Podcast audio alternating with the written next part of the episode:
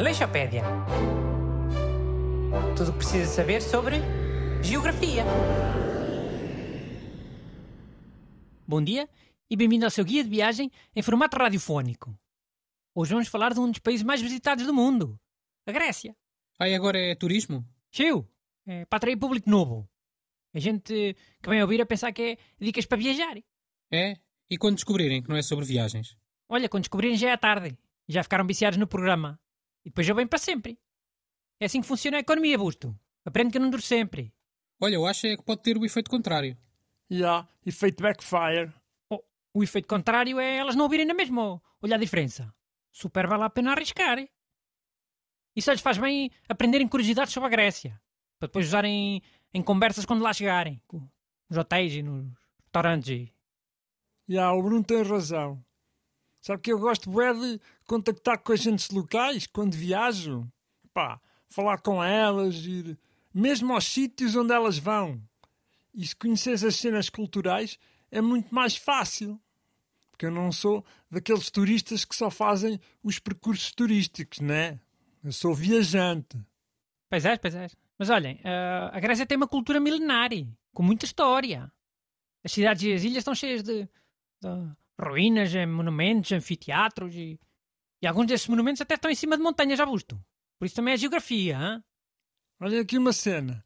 Os países mais antigos da atualidade é Egito e Grécia. Só que o país que falámos a semana passada, o Irão, se tivesse mantido o nome que tinha antes dos anos 70, ou o que é que era, que era Pérsia, também estava neste grupo.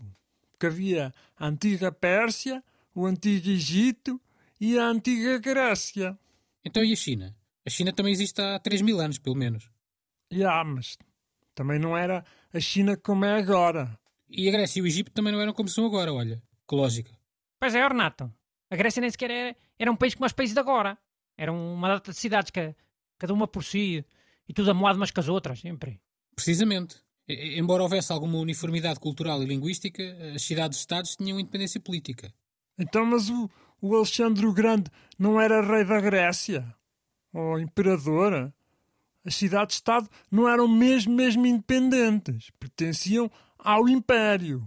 Isso é outra questão. O pai do Alexandre o Grande era rei da Macedónia, que era um reino que ficava na zona norte da Grécia. E ele subjugou as cidades quase todas, mas não foi durante o período clássico todo. Pois.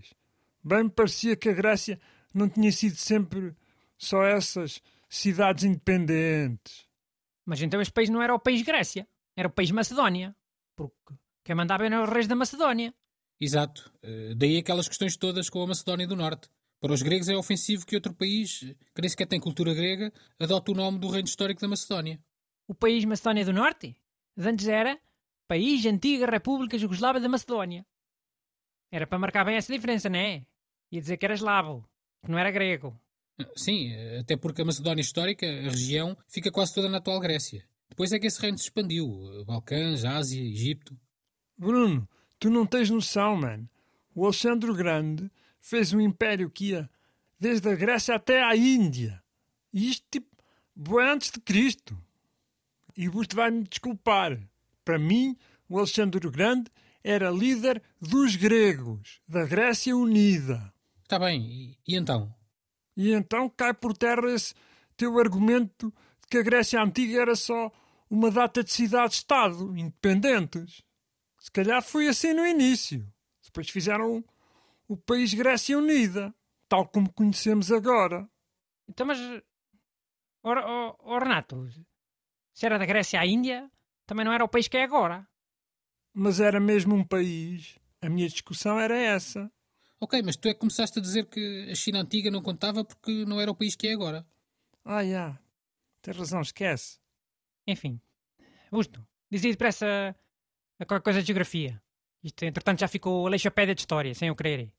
Ok. Um, a Grécia atual consiste no extremo da Península dos Balcãs e algum território a leste, até à fronteira com a Turquia. A sul temos a Península do Peloponeso, e à volta milhares de ilhas, das quais destaca Creta, que é a maior. Uh, dessas ilhas, apenas 227 são habitadas. Olha, onde é que moram aqueles padres ortodoxos? Não é numa dessas ilhas? Monte não sei quê?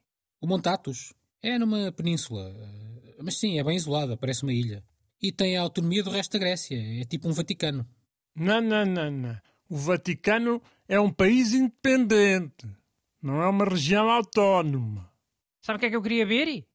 Jogo de seleções eh, Vaticano contra Montatos. É que os padres ortodoxos têm aquelas barbas, não é?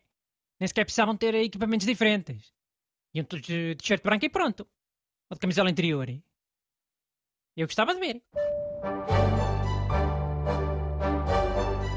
Aleixopédia. Tudo o que precisa saber sobre geografia.